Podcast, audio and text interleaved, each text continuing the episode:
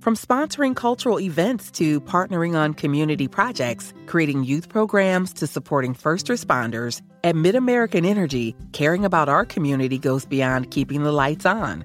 It's about being obsessively relentlessly at your service. Learn more at midamericanenergy.com/social. Adéntrate en la dimensión desconocida con Sci-Fi y la nueva versión de The Twilight Zone. Vuelve la mítica serie de ciencia ficción de 1959, esta vez de la mano de Jordan Peele, ganador del Oscar por Déjame salir, quien será el maestro de ceremonias y narrador de The Twilight Zone en su versión original. La nueva The Twilight Zone está planteada como una antología que recoge el testigo de la serie original, adaptando la carga de conciencia social al público moderno a la vez que explora la condición humana y pone el foco sobre la cultura actual. Están viajando a otra dimensión. Una dimensión no solo visual y auditiva, sino mental. Ahora están viajando por la dimensión de la imaginación. Acaban de entrar en los límites de la realidad. The Twilight Zone, el 14 de mayo, estreno solo en Sci-Fi.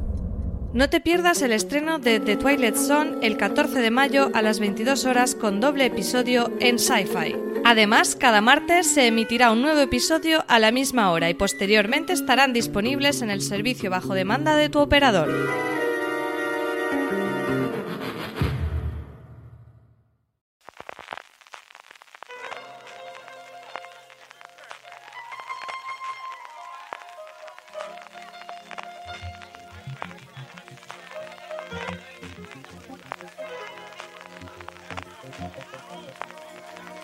Gonna take you down.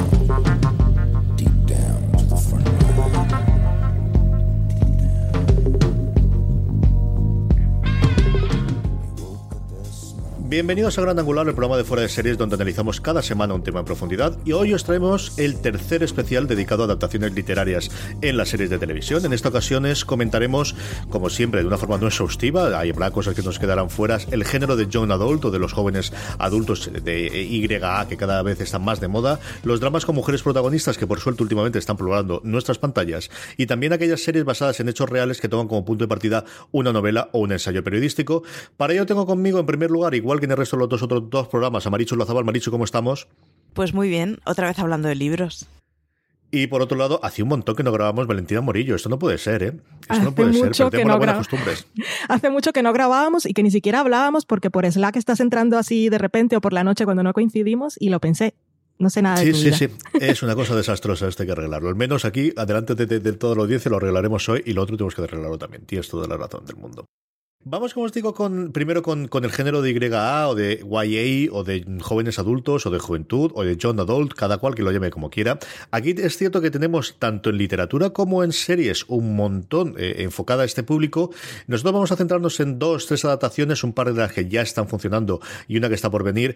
Maricho, yo creo que eh, podemos hablar, y Valentina podemos hablar también después de la adaptación y del fenómeno que supuso para Netflix, pero quizás una de las distintas que a lo largo de los últimos tiempos han puesto el género totalmente en vigor fue por tres razones que estaba adaptada de la obra homónima de Jay Asher en Netflix en 2015, parece que fue ayer, pero hace ya un poquito de tiempo de la primera temporada de Por 13 razones, Maricho. Sí, además es de estas, de estas historias que no sé muy bien cómo fue funcionó de ventas en Estados Unidos, pero desde luego en España, a raíz de la serie, el libro se movió un montón. O sea que es de estas, otra vez, como mencionábamos en un programa anterior, es de estas series que hace que su original se mueva a raíz de la producción audiovisual. Y es que fue todo un bombazo. Eh, Valentina, esta en su momento, desde luego fue una de las series de éxito de, Netflix. Recordamos muchísimo las polémicas eh, que hubo en general con educadores y luego se ha convertido también en un estandarte de por qué necesidad de todas las miniseries que tienen éxito convertirlas en series con más de una temporada. Sí, eso. Y vamos a hablar también de otro ejemplo más adelante en el programa. Eh, ya, como hemos dicho muchas veces, las miniseries no existen. Se plantean como tal y en el momento que hay éxito ya sabemos que habrá segunda y tercera temporada y hay casos en los que realmente pues no, no le va bien a la historia y se produce luego un desencanto en el espectador. Por 13 razones fue todo un boom Em, fue la primera serie de estas eh, juveniles que luego se han convertido en un sello de Netflix que ha seguido haciendo series protagonizadas por, por actores más jóvenes y supuestamente dirigidas a, a espectadores como ellos, pero que al final enganchan a, a todo el público y por 13 razones sigue tirando, sigue teniendo polémica. Justo esta semana creo que he leído que habían hecho un estudio que decía que desde que se había emitido por 13 razones había aumentado la tasa de suicidio juvenil. Era un poco hilado así muy extraño, pero, pero había salido el titular. Yo pensaba que lo habíamos abandonado todo eso ya, en fin, está claro que no. Eh, Maricho, la otra que tenemos, que es una cosa curiosa, porque es una quizás de las que primero empezó a, aficionar al género y por otro lado es de las más recientes que tenemos, con un spin-off, es Pequeñas Mentirosas o Pretty Little Liars, que hemos vuelto al título original para ahora para las perfeccionistas, y de esta lista unas cuantas novelas tú. Es una locura porque Sarah Shepard empezó una saga que tiene, yo ya no sé cuántos volúmenes tiene la saga original, eh, con una serie que cada vez era más rocambolesca y que además eh, yo creo que ironiza permanentemente en, el drama que se lleva y en sus propios personajes. Acabó la saga original, pero salió de perfeccionista, salió de hecho primero en España, salió primero la serie y el libro se salió al mercado justo a finales del mes pasado, que es un librito muy pequeño, que sigue la primera temporada, pero ya está avisada la publicación del segundo volumen en España. O sea que tiene toda la pinta de que va a pasar algo parecido a Pequeñas Mentirosas al original. Es una serie que bebe mucho de su original, pero que sin embargo ha sabido evolucionar en ciertas cosas, eh, entendiendo que el público que consumía Pequeñas Mentirosas ahora tiene otra edad y por lo tanto tiene que verse reflejado en otros personajes pero tiene toda la pinta de seguir con el dramón, con el culebrón y con esos momentos completamente artificiales de sorpresa que tanto nos gusta a todos y que hace que, los seguidores de Pequeñas Mentirosas seamos, bueno, lo gocemos muchísimo con cada capítulo. Hablaba Maricho de los seguidores de Pequeñas Mentirosas. Esto fue un fenómeno de fandom y de, de escribir sobre ella y de hablar una barbaridad en su época, Valentina, recuerdo yo. Sí, sí, sí. Y yo fui una de las que cayó. Yo vi la. recuerdo que vi la primera y la segunda temporada completa. Y después iba retomando la serie cuando leía que, que pasaba alguna cosa emocionante o había algún giro o se revelaba quién era A, porque me iba a enterar. Porque es que estaba presente en todos lados. Es una serie que ha sido muy, muy, muy popular y yo lo entiendo. O sea, de entretenimiento, pocas cosas que enganchen como las pequeñas mentirosas.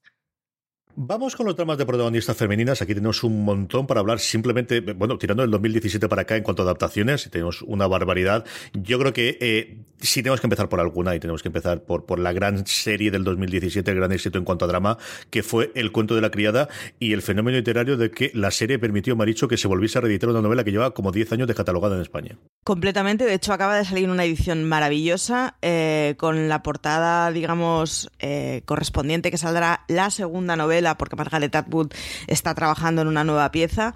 Eh, es una serie que fue absolutamente un fenómeno, pero que además que ha generado ciertas ciertas frases y ciertos guiños entre aquellos que los seguimos que acaban consiguiendo que estás leyendo una noticia de política y una noticia de pues algo que no tenga absolutamente nada que ver con la serie y de golpe ves escrito el Blessed be the Fruit y, ya todos entendemos de qué estamos hablando, ¿no? Es una de esas series que, siendo completamente seria, no, no es aparentemente una serie de la que vayan a salir memes, pero tiene frases tan potentes e imágenes tan potentes y estéticamente es tan potente que consigue completamente superar a la propia serie y que haya marcado bueno, un montón de comparaciones en artículos de lo más serios y, bueno, que, es, que es la serie del año, pues la original, pero es que la segunda temporada para mí también fue la serie del año y la tercera estamos viendo los trailers y oh Dios mío lo que se viene.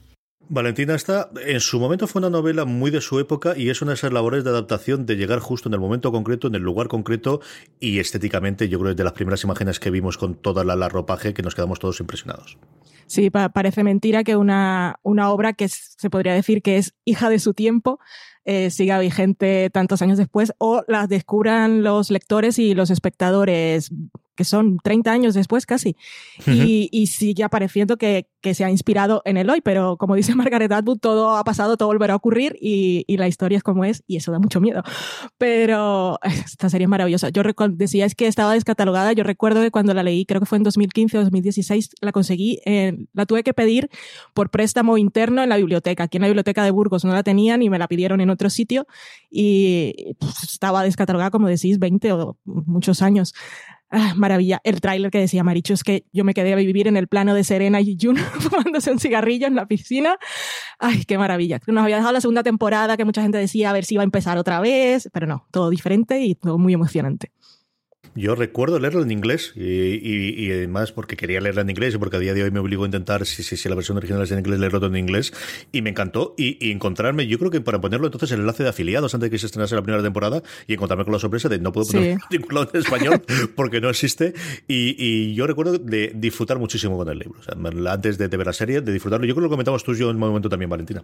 Sí, sí, es que lo comentamos. Yo la, yo la leí también en inglés, que recuerdo que me había comprado en Amazon eh, la versión, todavía no la habían editado aquí, una versión que estaba baratísima, creo que estaba 5 euros o así. Y después cuando salió el proyecto anunciado, salía Elizabeth Moss con la misma portada y estaba muy emocionada. Pero yo escuché el audiobook que lo grabó Claire Dance, era maravilloso, pero ahora está grabando Elizabeth Moss eh, otra versión maravillosa, maravillosa. El mundo de los libros le tenemos que dedicar también algo porque está, está, igual que en Estados Unidos está bastante consolidado con el tema de Audible y demás, aquí está empezando a entrar serio en, habla hispana y ahí hay bastante tela para cortar y yo creo que eso que comentaba ahora Valentina de actores haciendo sus mismos personajes leyendo o, o, relacionados con una serie leyendo los libros de los que están adaptados es algo que, que va a ser el signo de los tiempos y vamos a verlo en el futuro.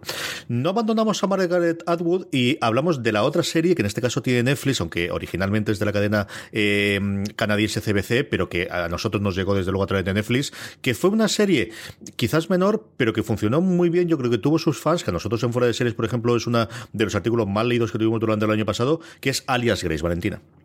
Sí, eh, yo recuerdo, así como eh, con el cuento de la criada, había, yo tenía mucha presión y pensaba que la serie no iba a tener muchos conflictos de, oh, el libro es mejor que la serie, porque son obras muy respetadas. Cuando leí la de Alias Grace, em, yo tenía más miedo que con El cuento de la criada porque fue una novela que a mí me gustó mucho.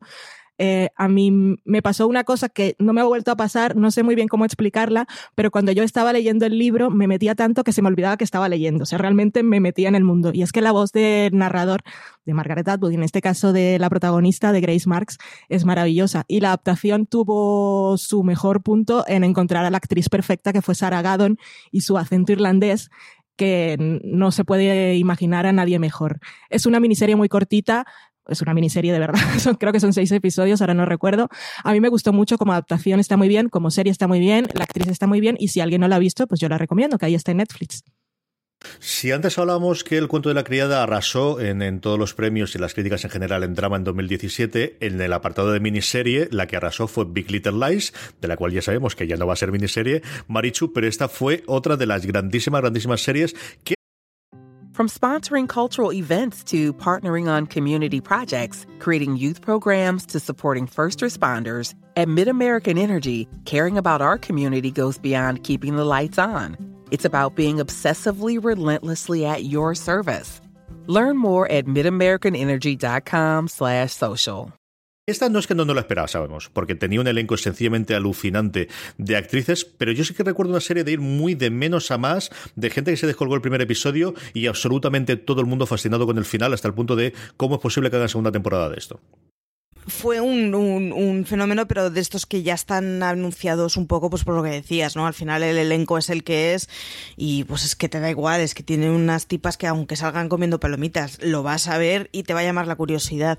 Uno de los pulsos que, que suele ser bueno es, antes Valen que hablaba de, de haber tenido que pedir el cuento de la criada en la biblioteca a externo, yo recuerdo eh, Big Little Lies, es un libro que a mí me, o sea, me tardó en llegar porque estaba reservado no pude leer y no pude, y no pude renovar porque estaba reservado detrás de mí.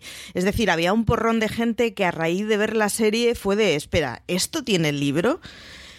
Bueno, es, es que al final las series cuando funcionan bien y además cuando vas viendo gente que se ha leído el original y te va diciendo, joder, pues que, que el reflejo es, es, fiel y es respetuoso con la historia y pues acaba siendo una manera maravillosa de resurgir. Ahora vamos a ver qué es lo que nos espera con la segunda temporada. Eh, yo reconozco que es una serie a la que intento no hacerme expectativas de su continuación, porque a mí el original me sorprendió completamente y era de estos que recuerdo de ver cada semana con el café de la mañana y empezar todas las semanas llorando a lágrima viva. Y soy prudente con la continuación, pero es que, claro, es que volvemos a las mismas. Es que son unas actrices con unas incorporaciones, con un lugar en el que está rodado, que un cariño en la producción, que es como, pues muy mal tiene que hacer para decepcionarnos, la verdad. Valen, tú que sé que has leído el libro, ¿cómo fue la adaptación del libro esa ahora ya primera temporada y luego qué esperanzas barras miedos tienes de cara a la segunda? bueno, este es un claro ejemplo de la serie es mejor que el libro, pero muchísimo. La serie adapta, o sea, tiene todos los elementos del libro, pero supo encontrar, yo aquí le doy mucho mérito, tenemos a David y Kelly con los guiones, tenemos a las actrices y sobre todo la dirección de Jean, de porque supo transmitir con imágenes muchísimas cosas que se ahorraba de parrafadas de la novela. Por ejemplo, el final eh, la escena final del cruce de miradas, de cuando pasa lo más importante en el último episodio, eso en el libro son varias páginas. Y en la serie lo supieron resolver con montaje puesta en escena y la dirección, solo cruce de miradas y ya te quedaba todo claro. Y por eso a mí me gusta mucho leer los libros antes de, de, de ver la sea una serie o una película, porque yo esto de lo, saber lo que va a pasar te arruina la experiencia, no lo comparto. Y por el contrario, como ya sabes lo que va a pasar, me gusta ver cómo van sembrando cosas y cómo, cómo, cómo se van formando esos cambios y con qué objetivo. Y me gustó, me gustó muchísimo la adaptación. Ahora, era una, serie, era una miniserie perfecta. Ellos sabían que estaba cerradísima, hermosa. El final de la serie es diferente al del libro y es más perfecto aún pero dejaron ahí la cosita de mm, vamos a crear un nuevo misterio y vamos a seguir a ver qué pasa.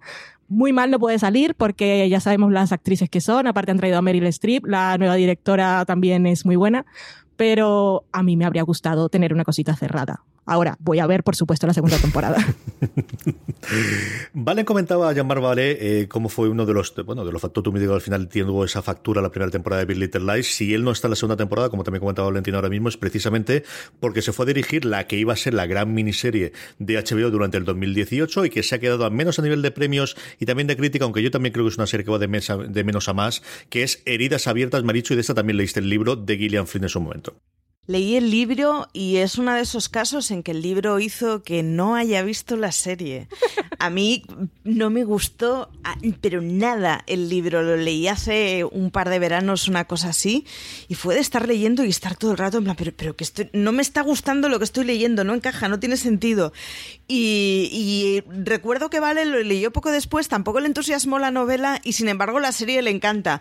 Entonces es uno de los referentes que tengo en plan, mírala en algún momento, frena tus prejuicios prejuicios, porque han debido hacer una serie muy buena, pero yo reconozco que los prejuicios que tengo con la novela, a la que yo no le vi ningún tipo de sentido, eh, pues me han frenado completamente y es una miniserie que me la estoy perdiendo por, porque, bueno, pues porque su original no me gustó. Sí, a mí tampoco me, me gustó. Eh, también hay que tener en cuenta que es el primer libro de Gillian Flynn y yo entiendo que después ha pulido su estilo. Yo no he leído ningún otro, no leí el de Gone Girl, pero todo, habiendo visto la película y sabiendo todo lo que se dice la autora, tiene todos esos elementos ahí, pero creo, o sea, la sensación que yo tuve leyéndola era que todo muy forzado, como que era todo muy para provocar y sensacionalista. Pero como tenía a Martin Hudson, a Amy Adams y a Jean-Marc la serie, yo dije, pues la voy a ver muy mal tiene que salir para que no vea más de un episodio. Y la verdad es que me gustó mucho. O sea, puedes verla, Marichu, porque tiene tiene la premisa, la trama y los elementos de la novela, pero es una cosa totalmente diferente y es que Amy Adams es maravillosa. Y mm, yo creo que aparte de la novela se estrenó en un mal momento porque es muy densa, es muy turbia, es todo tan sucio y, y, tan traumático y estrenarla en verano pues fue una cosa que no le fue muy bien, yo creo. A mí es una serie que me gustó muchísimo los últimos cuatro episodios. Hubo momentos en los primeros en los que dije, uff, no sé yo si voy a aguantar con todo esto. Venga, la veré porque es el gran estreno de HBO y algo me traerán después a las últimas horas. Y yo creo que los últimos cuatro episodios están a la altura de lo mejor que se estrenó el año pasado. De verdad que me, fascinó.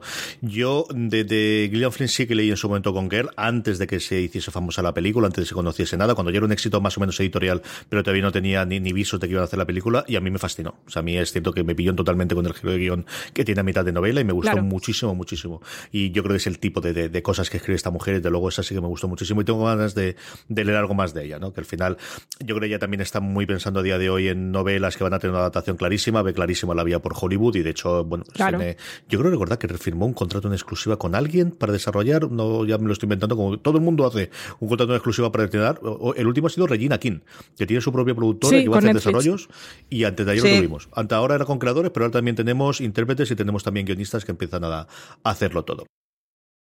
La Casa Blanca tiene un nuevo inquilino. Kiefer Sutherland se convierte en el presidente de Estados Unidos en sucesor designado, un trepidante thriller en el que un hombre ordinario se ve envuelto en una situación extraordinaria. Tom Kirkman ostenta un cargo del gobierno de nivel medio hasta el día en que su vida da un giro de 360 grados. Ese día el Capitolio sufre un brutal ataque terrorista durante el discurso del Estado de la Unión. El presidente de los Estados Unidos y todos los cargos superiores de Kirkman mueren en el atentado, lo que le convierte a él en el sucesor directo a la presidencia. Kirkman deberá ser el líder que el país necesita en un momento en el que todo parece tambalearse. Han atacado el Capitolio. El águila ha muerto. Puede que no esté preparado, pero ahora se ha convertido en nuestro comandante en jefe. Señor, ahora es el presidente de los Estados Unidos. Recuerda, el domingo 12 de mayo a las 10 de la noche tienes una cita en la Casa Blanca con el estreno de sucesor designado en Canal Extreme, disponible en Vodafone y en otras plataformas de televisión de pago.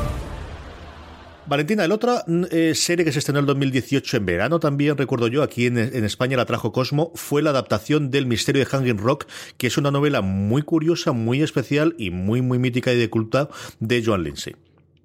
Sí, yo esa, yo la novela la leí cuando en la segunda temporada de Leftovers dijeron que el inicio de esa temporada con una desaparición de unas chicas eh, les recordaba a a esta novela y a la película de Peter Weir, yo me leí la novela. No, mentira, primero vi la película de Peter Weir y después leí la novela. Y me gustó mucho, es una cosa muy atmosférica y tiene un misterio que si a la, a la gente que le gusta que se lo resuelvan, es mejor que no la lea, aunque solo creo que son 198 páginas. Es cortita, pero es de esas que te deja un, te deja el misterio ahí a tu propia interpretación, que puede ser una fábula, puede ser ciencia ficción, puede ser una metáfora de represión sexual, lo que quieras. Yo la serie de Cosmo no llegué a verla, vi el primer episodio solo, pero mm, la vida, la vida me, me, quita tiempo de todo y al final no la acabé. Pero lo que he leído eh, es que estaba muy bien y con Natalie Dormer, que la cogieron como la directora de, de, esa escuela, que en la novela era una mujer mucho mayor, creo que también sirvió para plantear otras cosas. Y aunque la novela sea cortita, sí quedaba para desarrollar muchos muchos personajes y yo creo que la miniserie pues tenía por dónde tirar. A mí me gustó mucho. El final es totalmente onírico, como decía Valentina, igual que en el libro, y, a la gente a la que le gusta un final muy cerrado, pues es posible que cabrea, y a alguna gente que conozco que la vio al final no, le acabo de gustar el, final, y Dormer está sencillamente espectacular. Como están las tres protagonistas, eh, iba a decir infantiles, no es verdad, que son juveniles, que todas son tres, tres mujeres ya. Las tres protagonistas, eh, que eran tres chicas totalmente desconocidas, al menos para mí, están muy, muy bien las tres. La relación de esa amistad, pero algo más que amistad, pero no sabemos qué, pero estamos experimentando que tiene entre las tres, de verdad que, las tres la hacían muy muy bien y a mí es una miniserie que al final se ha quedado en cuatro episodios que vale mucho la pena si estoy buscando algo, una serie distinta, ¿no? No es tan loca como la película de Weir, que a mí me lo dijo Alberto de primero que era de las cosas más locas que había visto en su momento y yo todavía no he llegado a verla, pero me gustó mucho, de verdad que me gustó mucho la miniserie. Como también me gustó mucho, y aquí me tengo que pegar en el pecho porque no he pasado el segundo episodio, la adaptación que sobre todo los americanos estaban buscando muchísimo de la eh, saga de, de Elena Ferrante, de la amiga estupenda, que fue una gran venta en, en Italia, creo que también se vende bien en España, pero que en Estados Unidos es un total y absolutamente absoluto fenómeno, Valentina. Sí, es un fenómeno a nivel mundial. Esta autora que tenéis como muy mística porque su identidad no se conocía, aunque un periodista después salió a decir cosas. Bueno, en fin. Eh, yo leí la, la, primera novela de la saga antes de que se estrenara la serie. Esto de ver series te, te aumenta la cultura si tienes curiosidad, la verdad. Porque yo saco más tiempo para leer. Si ya sé que van a adaptar, tengo una lista para leer enorme, tengo muchos libros comprados, pero voy adelantando con, con estas cosas que, no van a ser malas al final. Algo saca siempre. La, la novela a mí me gustó muchísimo. El primer episodio yo tuve dudas porque era demasiado traslación literal y como Elena Ferrante eh, había estado muy supervisando muy, muy, muy, muy de cerca la serie, yo sentía que eh, la gente que hacía la adaptación y el director no tenían, no se sentían con demasiada libertad de cambiar nada. Pero ya no es cambiar, sino que el primer episodio es todo, todo tan como es el principio de la novela, que te presentan un montón de personajes que al final luego no, sirven, no, continúan en la historia. Pero eh, las dos actrices, las que interpretaban a Lila y Lelun de pequeñas, estaban tan maravillosas que yo creo que a la media hora del primer episodio se me olvidó que no me estaba gustando y me atraparon. Y luego las que las interpretan de adolescentes también están fantásticas y creo que la adaptación siendo muy fiel, sí consigue mm, convertirse en, en, otro medio y adapta bien en términos de imagen. Y, y, como historia es que es fantástica, porque es ver el Nápoles de la posguerra y todo ese Nápoles criminal que hemos visto mil veces en las películas, pero aquí desde, o en series, y aquí desde el punto de vista de niñas y mujeres que pues ya ver cómo, cómo vivían en los 40, pues es una cosa muy opresora. Y esa amistad también que tienen ellas de, admirarse, de quererse y, y sentir envidia, es que es, es, una amistad muy compleja, es una relación fascinante y estoy esperando con muchas ganas la continuación porque la renovaron, claro. Un ejemplo de que no todo al final sale bien, y es una serie que te contaba, bueno, pues una novela que, que era conocida, La Vuelta a televisión de después de The Good Wife de Juliana Margulis, y Diane Land Marichu se ha quedado en una única temporada, y ese quedó la adaptación de esta obra satírica de Sarah Walker. Se ha quedado en una única temporada y es una pena porque yo creo que la serie no supo acabar de pillar parte de cosas del argumentario de Ireland. El libro tiene párrafos muy potentes que si los hubieran trasladado literalmente a la serie. From sponsoring cultural events to partnering on community projects, creating youth programs to supporting first responders, at MidAmerican Energy, caring about our community goes beyond keeping the lights on. It's about being obsessively relentlessly at your service. Learn more at midamericanenergy.com/social. Hi everyone. I'm Dr. John White, WebMD's Chief Medical Officer and host of the Spotlight On series from WebMD's Health Discovered podcast. For this special two part episode, you'll hear up close and personal journeys about being diagnosed with a rare type of cancer, multiple myeloma. He looked at me. I have been his patient for more than 20 years. And he said, This is really strange. You're an African American, age 57.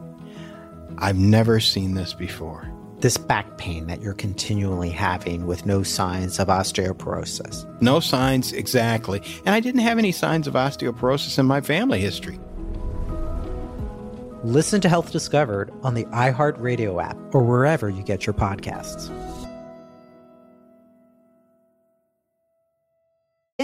Hubieran sido las dos, tres escenas que hubieran marcado mucha diferencia.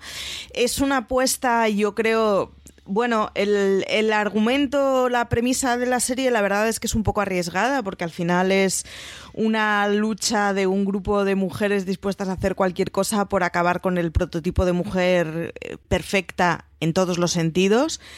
Y, es una lástima porque yo creo que la serie se quedó a medio camino, tenía cierta cosa satírica en los personajes que yo creo que no acababan de quedar muy claros si lo que era es que eran imbéciles o que era una caricaturización y es una pena, en la novela queda clarísimo cuáles son los personajes que están llevados al límite y cuáles no por, por una mera caricaturización.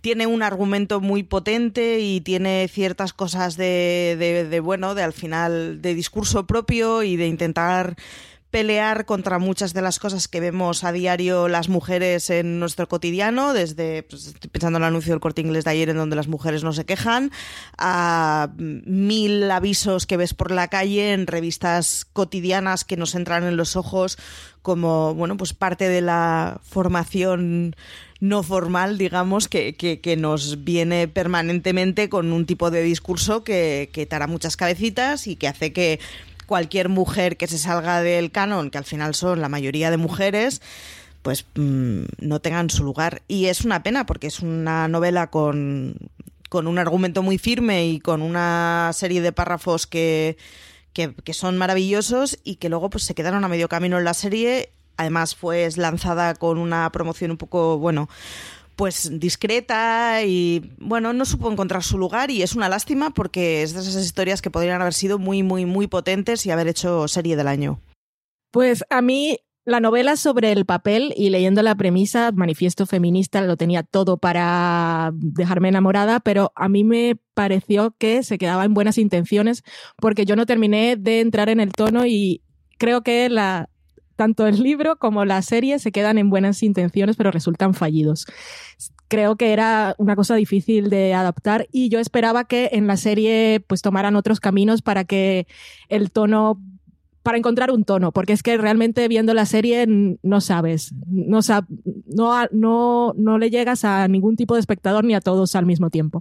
Yo creo que la mejor versión de Dietland la estamos viendo ahora mismo en la tercera temporada de Good Fight con Diane y Liz. Esa es, esa es mi versión de, las luchadoras de Dietland. Terminamos con el repaso de, dramas como protagonistas femeninas, pues yo creo que con el gran éxito de los últimos dos años. Y aquí sé que hay una, una labor, pero de adaptación sencillamente maravillosa de Philip eh. Evidentemente estoy hablando de Killing Eve, ¿vale?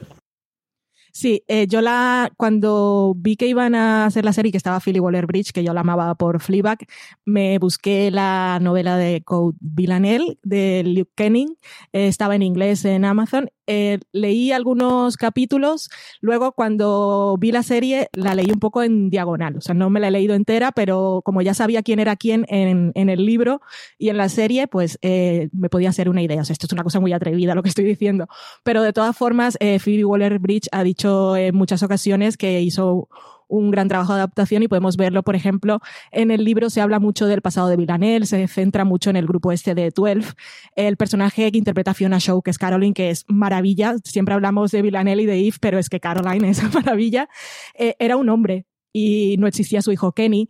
Y todo ese toque de humor y, de mezclas de tono y, esa sensualidad que no es una sensualidad sexual, sino esa cosa que, que te sea, es que te hipnotiza, te mete en la serie y no hay manera de que te saque una vez entras. Todo eso no estaba en la novela y la adaptación es que es maravillosa. Por ejemplo, cosas importantes de la primera temporada que no están en el libro, en la, en la, perdón, en la primera novela, Yves y Villanelle no llegan a coincidir nunca, que es una de las cosas que en la serie te sorprende y es lo que lo pone en marcha todo. Eh, en la novela Villanelle llega a entrar a casa de Yves, pero cuando ella no está. Y pues ese cambio en la serie es maravilloso. Yo me recuerdo muchísimo, ahora me viene a la cabeza Dexter, que al final se separó también muchísimo de las novelas. Yo leí cuatro o cinco y a partir de la segunda prácticamente no tenían nada ya que ver con, lo que originalmente habían escrito en las novelas. Hasta aquí terminamos lo, que tenemos, pero vamos con lo que está por venir y aquí yo creo que el nombre propio es una de las grandes apuestas que tiene Amazon. antes hablábamos de, libros, fenómenos y de superventas. Este desde luego lo es, es The Power de Naomi Alderman. Valentina, ¿qué te sabemos sobre The Power? De Powers sabemos que lo va a dirigir Reed Morano y que Naomi Alderman va a estar en la adaptación y con Reed Morano ya me han comprado porque Reed Morano, si alguien no tiene en mente su nombre, fue la directora de los tres primeros episodios de The Handmaid's Tale y por tanto la que puso en marcha el estilo tan característico y tan exitoso de la serie. Y la novela, eh, lo que plantea de Power es una cosa muy interesante y que va mucho con estos tiempos. Plantea un mundo en el que las mujeres eh, adquieren una no voy a decir que una capacidad de habilidad que las, las hace más fuertes que los hombres. Y a partir de aquí hace una lectura en clave de género inversa, en la que reconocemos, identificamos situaciones y temores eh, de las mujeres, pero eh, lo interesante de la novela es que esos momentos de euforia en los que dices por fin, ojalá, eh, te llega a otros de, te lleva a otros de repulsión y de repulsión y de incomodidad, porque al final la naturaleza de la violencia y el abuso de poder pues siempre está presente quien sea quien sea que lo tenga.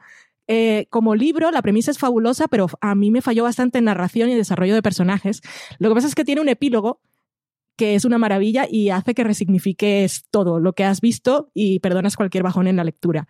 Pero en la serie no podemos esperar a un epílogo. Entonces yo creo que lo que tendrán que hacer allí es un más desarrollo de personajes y a ver qué pasa. O, o igual nos cuentan ese epílogo en el principio, no lo sé pero le tengo muchas ganas. Maricho, tú todavía no has podido leerla, pero esta es una de las que tiene que caer, ¿no? Eh, yo es una de las que tiene que caer y además en mi caso es una de las que ya ha caído el objeto con una edición de bolsillo que tiene Roca Editorial, que es una joya, que además es baratísima y una portada maravillosa.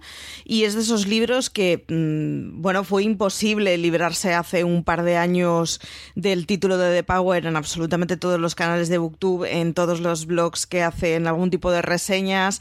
estaba por todos lados. Y, es de esos libros que en mi caso acabó cayendo en plan, esto hay que leer, está hablando todo el mundo de ello. O sea, habrá que saber de qué cara iba pero reconozco que está en la pila, así en plan monstruoso.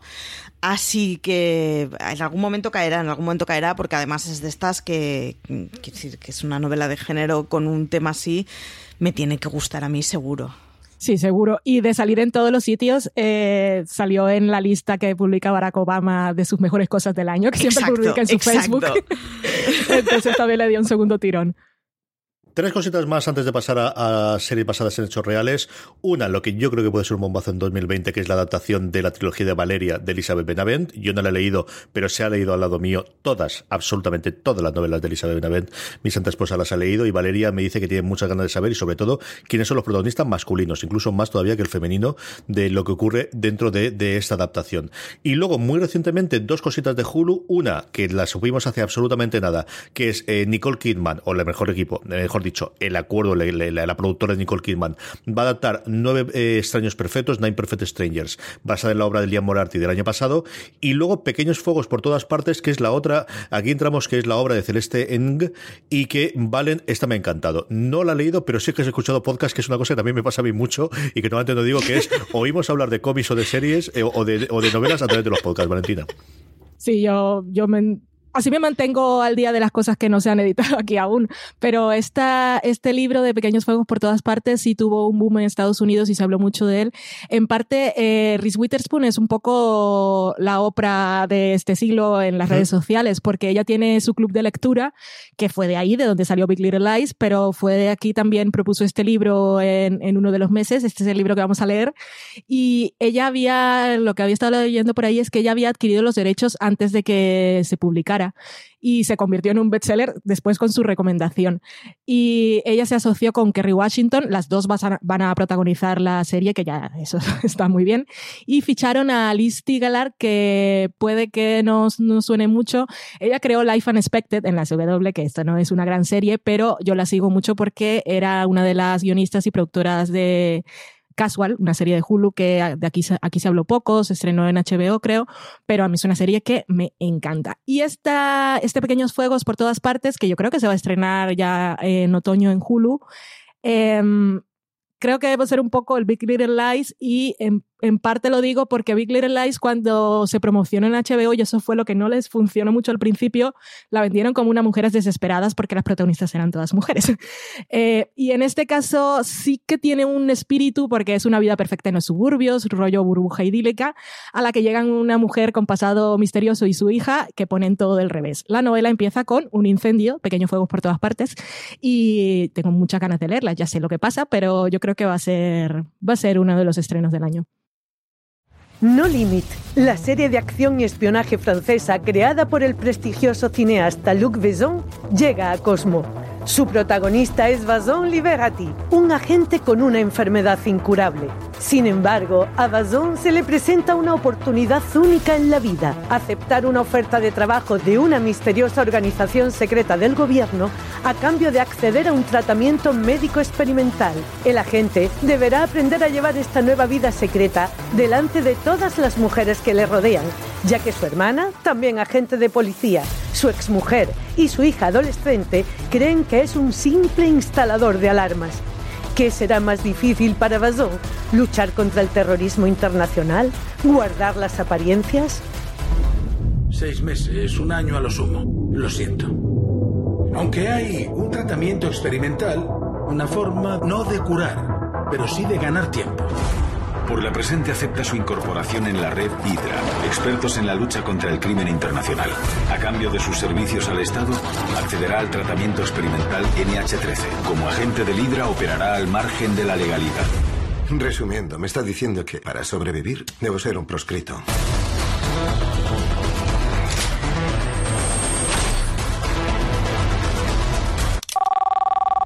Hola, cariño. ¿No te molesto? No, no me molestas. Estoy con un cliente. Le he dado un presupuesto, lo está pensando.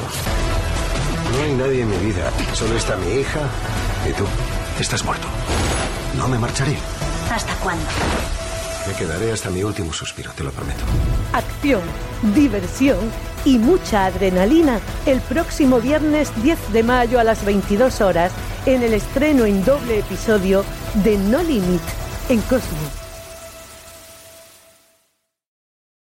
Vamos ya con las series basadas en hechos reales. Aquí yo creo que tenemos, podemos comentar por pasada, pues tres adaptaciones que hemos tenido en los últimos tiempos. La primera, remontándonos a los orígenes de Netflix. Esta es una, junto con House of Cards, que creó el Netflix moderno, el Netflix que conocemos de producción propia, que fue Orange is the New Black, que sí, muy libremente, muy abierta, pero estaba basado en el libro autobiográfico de Pipe Kerman, contando su experiencia en la prisión federal de mujeres, y que recuerdo que además aquí se editó en España precisamente después de la presentación de, de la serie. Pues, luego I Love Dick, que fue una cosita pequeñita eh, basada en la obra de Chris Kraus de Amazon, de ese Amazon del 2016-2017, que a mí no me gustó especialmente, recuerdo ver el primer episodio y poco más. Y luego de Looming Tower, que es una serie de Hulu que iba para muchísimas cosas contando qué había ocurrido en la trastienda de los atentados del 11 de septiembre en Estados Unidos del, del 2001 y estaba basada en una obra no ficción de Lawrence Bright que yo no pude leer en su momento y que yo creo que tuvo mucho menos éxito del que esperaban. La que sí tuvo mucho más éxito que incluso de la novela, aunque aquí yo creo que eh, hubo una tormenta perfecta que permitió tener la publicidad con el secuestro del libro y Marichu, leído, es Fariña, basada en el libro homónimo de Nacho Carretero. Marichu. Sí, además yo lo leí eh, cuando secuestraron el libro. Mi padre se salió a la calle como si tuviera que conseguir el último ejemplar. Volvió a casa todo exitoso con él y yo reconozco que es un libro al que llegué porque lo habían secuestrado. O sea, lo compramos puramente de, pues habrá que ver de qué cara iba esto. El libro a mí me gustó, me gusta mucho cómo escribe Nacho Carretero y escribe un tipo de de bueno, de textos periodísticos que, la verdad es que me gustan mucho. Está editado además por Libros del Cao, que es una editorial que tiene unas cosas maravillosas, entre otras cosas una pequeña colección de narraciones o recuerdos alrededor de equipos de fútbol que es maravilloso. Y, la verdad es que yo llegué a ella puramente porque salía en el telediario de en España se ha secuestrado un libro y fue de pues, pues esto hay que leerlo. O sea, en el momento en que te dicen que algo no lo puedes leer ya tienes todas las ganas del mundo. El libro me gustó mucho, la serie me maravilló, me pareció una joya, tiene una banda sonora preciosa, eh, creo que, explican con mucha retranca y con mucho, digamos, por una parte cariño y por otra parte frialdad, que, que, es lo que, bueno, pues lo que sucedió en una serie de décadas y en unos momentos en los que, bueno, pues se pasó de mercadear con tabaco, que quieras que no, pues bueno, pues es una cosa ilegal el hecho de andar traficando con él, pero no el material en sí, a saltar a la marihuana y de ahí saltar a cosas, pues bueno, pues una generación completamente destrozada por la heroína, ¿no? Eh, yo creo que está muy bien, está muy bien el libro, está muy bien la serie. En mi caso me gusta más la serie, pero creo por el tipo de, mm, narración que le dan pero el libro original es, es, una joyita y en general seguir la pista Nacho Carretero es una de esas cosas que hay que hacer en la vida. Dos series que están ahora mismo en emisión que no hemos podido leer pero que nos alucinan y no podemos dejar de hablar de ellas. La primera, cuando estamos grabando, se han emitido cuatro episodios si no recuerdo mal. Eh, Fossi Verdon, basado en Fossi, la biografía de Sam Watson. ¿Qué te está pareciendo, Valen? A mí me está encantando. Reconozco que empecé a ver la tarde y tenía un poco de pereza porque pensaba que se iba a centrar demasiado en el genio torturado y la mujer un poco lejos o detrás o que nadie sabía de su vida también reconozco que no sabía nada del mundo de, de Gwen Verdon y de Bob Fosse. Yo no soy muy de musicales y lees un poco y te enteras de cuál fue su influencia, la influencia de ambos y todos los méritos que consiguieron. Pero dije, me la tengo en HBO, pues voy a verla. Y vi el primer episodio y la verdad es que me encantó. El segundo ya me fascinó, el tercero más. Y es una serie que está muy bien y en realidad pone a los dos en el lugar que merecen en la historia de Broadway, pero es una historia también muy íntima y muy personal de, de, esas relaciones complicadas de personas que puede que en el círculo personal y más íntimo pueda ser una cosa muy tóxica, pero que a nivel creativo y profesional se necesitan y se inspiran el uno al otro.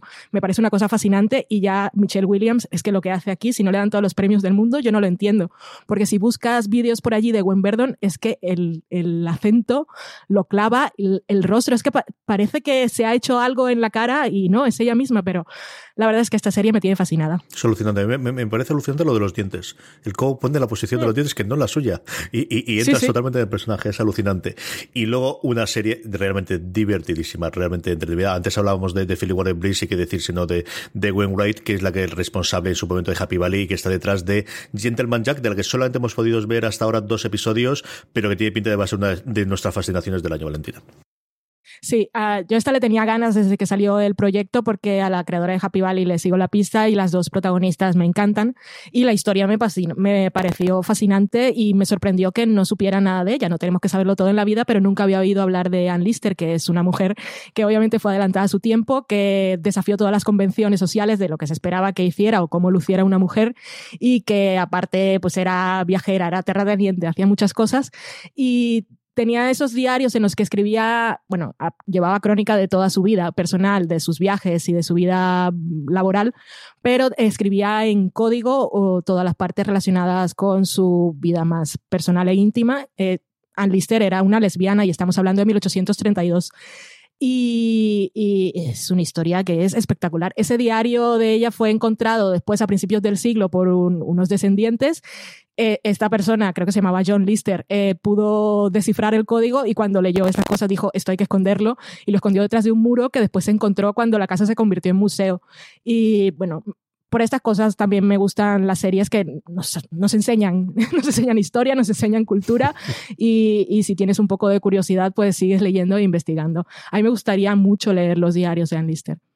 Lo que está por venir, a falta de que se aclare con el rodaje, pero por fin ha comentado, después de todos los problemas y de qué cosa más atormentada y más, más eh, problemática en su preproducción, hemos hablado de sitios editoriales, eh, quizás nada comparable, al menos en el caso español, con lo que fue esta novela en el 2016 y especialmente en el 2017. Hablamos evidentemente de Patria de Fernando Aramburu y de la que iba a ser, veremos si finalmente es la primera que se estrena, gran producción de HBO Occidental, de HBO España en concreto, esta adaptación de Patria. Maricho, tú leíste el libro, ¿qué esperas de Patria día de hoy? Pues yo leí el libro, esperaba una gran serie, reconozco que la serie se ha encontrado con tantos problemas, con un camino tan largo, con tantas noticias mmm, alrededor de ella un poco, digamos, desastrosas, que la verdad es que lo que espero de ella es que llegue a buen puerto, llega un momento en que me conformo con eso. Es una historia que yo creo que es de las que tiene muchos números para que la serie no acabe de calar. Eh, creo que es de esas historias que cada uno cuando las ha leído se las ha tomado de una forma distintas y esas cosas normalmente luego cuando se reflejan pues, pues siempre hay decepciones porque nos hacemos expectativas que nadie nos ha mandado a hacer y que nadie nos ha dado permiso para darnos y pretendemos obtener de, de, de los creadores cosas que, que, bueno, que nadie les ha explicado, ¿no? Pero creo que es de esas historias que como a poco que se hagan un poco bien puede ser un bombazo increíble y desde luego puede hacer que la novela de Aramburu dé muchas vueltas por el mundo porque es de esas historias que lo tiene todo. O sea que de igual forma, también por el mundo, y antes hablábamos de Nache Carretero, la, de una de las siguientes obras suyas fue en 16 años en el Corredor de la Muerte, y esa es la base que va a tener para el Corredor de la Muerte Movistar Plus, que estrenan nada a la vuelta de otoño. Estrena la vuelta de otoño, es de estas historias además que hemos podido seguir últimamente las noticias con el caso de Pablo Ibar. Es un libro, en el Corredor de la Muerte es un libro que es básicamente constata una serie de hechos que ha habido y una serie de cosas por las que, bueno, pues Nacho Carretero cree que el proceso judicial que se ha llevado no ha sido el que debería haber sido. Eh, yo en este caso además comparto la opinión del, de Carretero. Eh, es una de estas historias que si nos las vendieran de un true crime estadounidense estaríamos flipándolo para que llegara ya cuanto antes. Yo espero que se haga una buena adaptación, espero que se explique claramente la historia y que se explique claramente qué es lo que no hay. Es uno de esos problemas en que, bueno, pues cuando tienes que pasar a, bueno, a intentar reabrir casos y a intentar que, que se dicte la inocencia o la no culpabilidad sobre una persona que ha sido declarada culpable. En Estados Unidos uno de los grandes problemas que hay es que necesitas a alguien a quien acusar, ya lo veíamos con Andan Sayat. Eh, y es uno de esos casos en que no está tan claro a quién acusar. Entonces, bueno, pues eh, la verdad es que Pablo Ibar lo tiene muy mal y las últimas noticias que ha habido no han sido muy esperanzadoras. Pero es uno de esos casos que puede generar una serie que, que, que sea completamente adictiva y es uno de esos casos que te chupan un poquito el alma. Y por último, es complicado hablar de, basado en hechos reales en la época de lo que estamos haciendo, sin hablar del documental de Bambú acerca del caso de la chica de Alcácer. Yo, hasta donde yo tengo conocimiento, creo que no hay una adaptación directa de, de una novela o de, de, una obra de investigación, Marichu. La vas a poder ver dentro de nada porque se presenta en Barcelona a finales de este mes. Seguimos sin tener fecha de confirmación de estreno, pero la ves ahora en mayo, ¿no? Se presenta ahora en mayo en un festival de documentales de, que se hace en Barcelona. No tiene una obra original como tal, pero sí que sobre el caso Alcácer libros que no hayan sido, digamos, eh, detenidos a medio camino y que no sean bueno, imaginaciones un poco locas porque hay un par de, de ediciones así pequeñas, muy autopublicadas que bueno, es curioso leerlos, pero desde un punto más pintoresco que otra cosa, si se puede decir algo así en un caso así. Eh, sí que el libro más básico que hay, el que de alguna forma constata más el estos son los hechos, a partir de aquí empecemos a deducir cada uno, es desde la tiniebra, un deceso al caso de Alcácer, que si no me equivoco, de un tipo llamado Leaque. Sé que está editado en valenciano porque yo es la edición que tengo, pero creo que está también traducida al castellano. Es una historia muy muy tétrica sin necesidad de, de, hacernos falsos cuentos. Es una historia muy macabra. Es un, bueno, pues yo creo que a estas alturas ya todos conocemos el caso de las tres niñas de Alcácer. Básicamente desaparecen un fin de semana y aparecen al mes y pico siguiente, pues no solo muertas, sino que muy torturadas. Entonces es uno de esos casos que no necesitas mmm, rodearlo de misticismo para que ya sea de los de dejarte marca, pero además fue una de esas historias que tuvo un montón de leyendas a su alrededor, algunas de ellas más factibles que otras, que hizo que, que, bueno, que ha pasado a ser como uno de los grandes expedientes que hay en España, que, que bueno, que cada vez que, que mencionas a él, pues se abre un debate encarnizado con diferentes posturas, más allá de lo que fue el suceso en sí. Hasta aquí llegamos con este gran angular. Tenéis todos, todos los títulos de los que hemos ido hablando en las notas del programa, que como siempre podéis encontrar en foradeseries.com. Recordad que tenemos mucho más contenido en audio en nuestro canal de podcast. Podéis, si no lo estáis eh, hecho ya, suscribiros a él en Apple Podcast, en iVoox, en Spotify o allí donde busquéis y donde escuchéis habitualmente podcast, simplemente buscando en vuestro reproductor de confianza fuera de series. Valentina Morillo, mil millones de gracias por haber estado en este gran angular y que no sea la última. Tenemos que repetirlo, estamos manualmente. Sí, a ver si coincidimos más. Gracias por atenderme e invitarme a, participar en este programa. Marichu Lazabal, mil millones de gracias como siempre, un beso muy fuerte. Pues nada, muchas gracias a ti por conducirnos y ya valen por tentarnos, porque ya van varias series de estas que acabo apuntando de escucharla a ella. Hace muy mal para mi gestión del tiempo. A todos vosotros, querido audiencia, lo dicho, pasaros por fuera de series.com. Si tenéis dudas de cualquier nombre de lo que hemos dicho, lo tenéis en, en el post que hagamos sobre este gran angular. Y como siempre, recordad, tened muchísimo cuidado ahí fuera. Thank you.